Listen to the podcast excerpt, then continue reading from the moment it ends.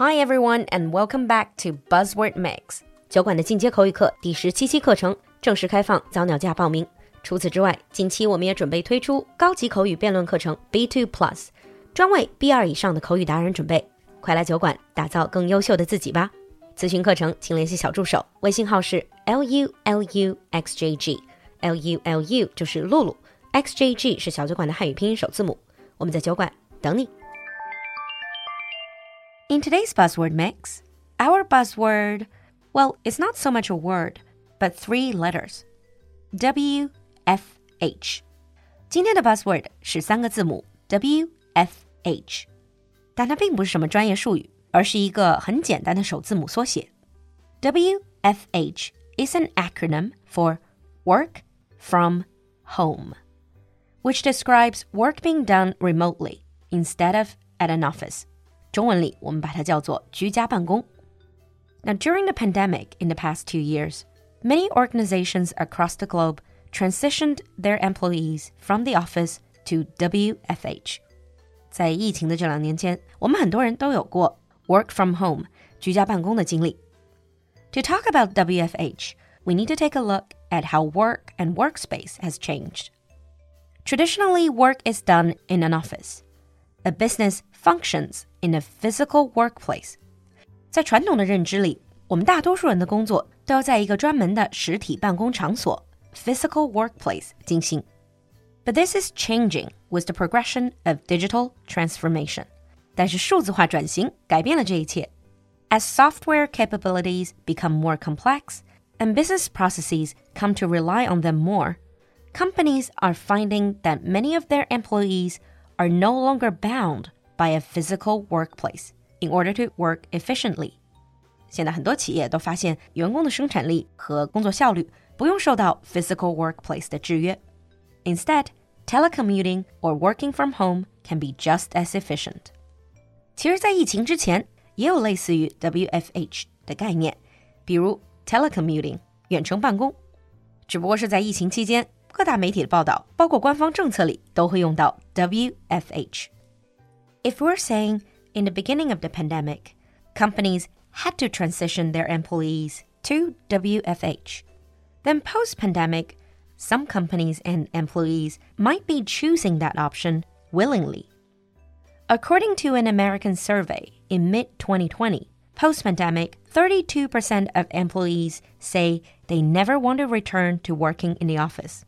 在去年年中，美国的一项调查结果就表明， 在被调查的员工里，有百分之三十二决定，即使在疫情之后，也希望能将居家办公进行到底。These are often employees with young kids who live in the suburbs.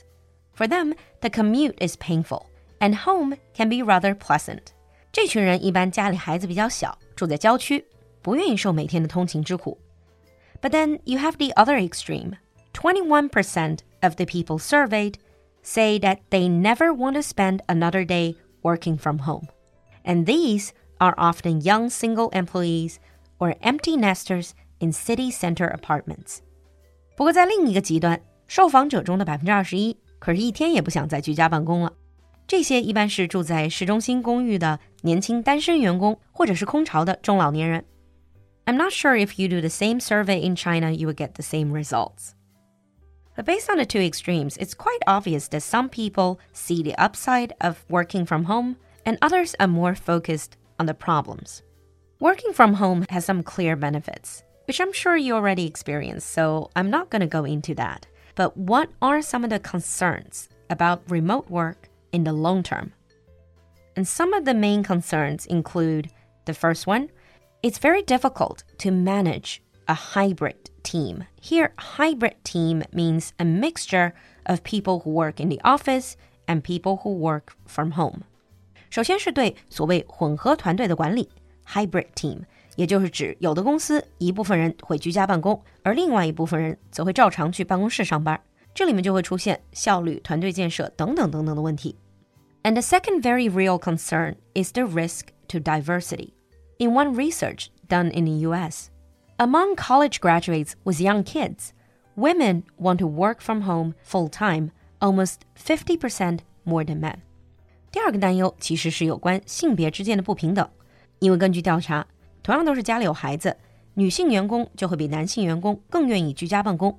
This could mean that women who choose to work from home more might be held back when it comes to a promotion。而这种男女之间选择的差异，就有可能成为女性职场发展的制约。 Now, if you think about your company and think about what WFH means to it, is it just an emergency plan in the beginning of the pandemic? Or has it really considered the long term possibility of WFH?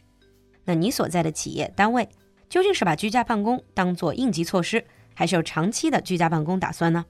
well, here are the four signs a company is actually invested in WFH long term.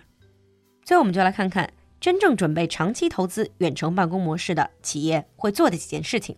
Number one, to provide money to set up a home office for their employees，提供资金帮助员工配置居家办公空间。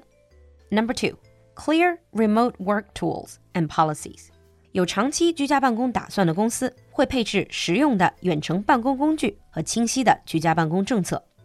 Number three, set up social groups for remote workers，保持和员工关于居家办公进行深度的交流。And the last but not least, having a clear statement on the future of work，把远程或者居家办公明确为企业发展方向。So if your company is showing these signs, chances are they're getting ready for the new age of working from home. Now let's move on to sample sentences.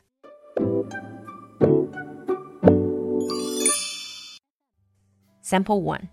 The government has just put in place new WFH guidelines to cope with the spread of Omicron. The government has just put in place new WFH guidelines to cope with the spread of Omicron. Sample 2. Some believe that WFH policy can boost productivity and lower organizational costs. Some believe that WFH policy can boost productivity and lower organizational costs. 你听懂了吗？关注公众号“璐璐的英文小酒馆”来获取更多拓展内容。So what do you think about WFH? Would you like to continue to work from home after the pandemic? 期待你的分享，我们下期见。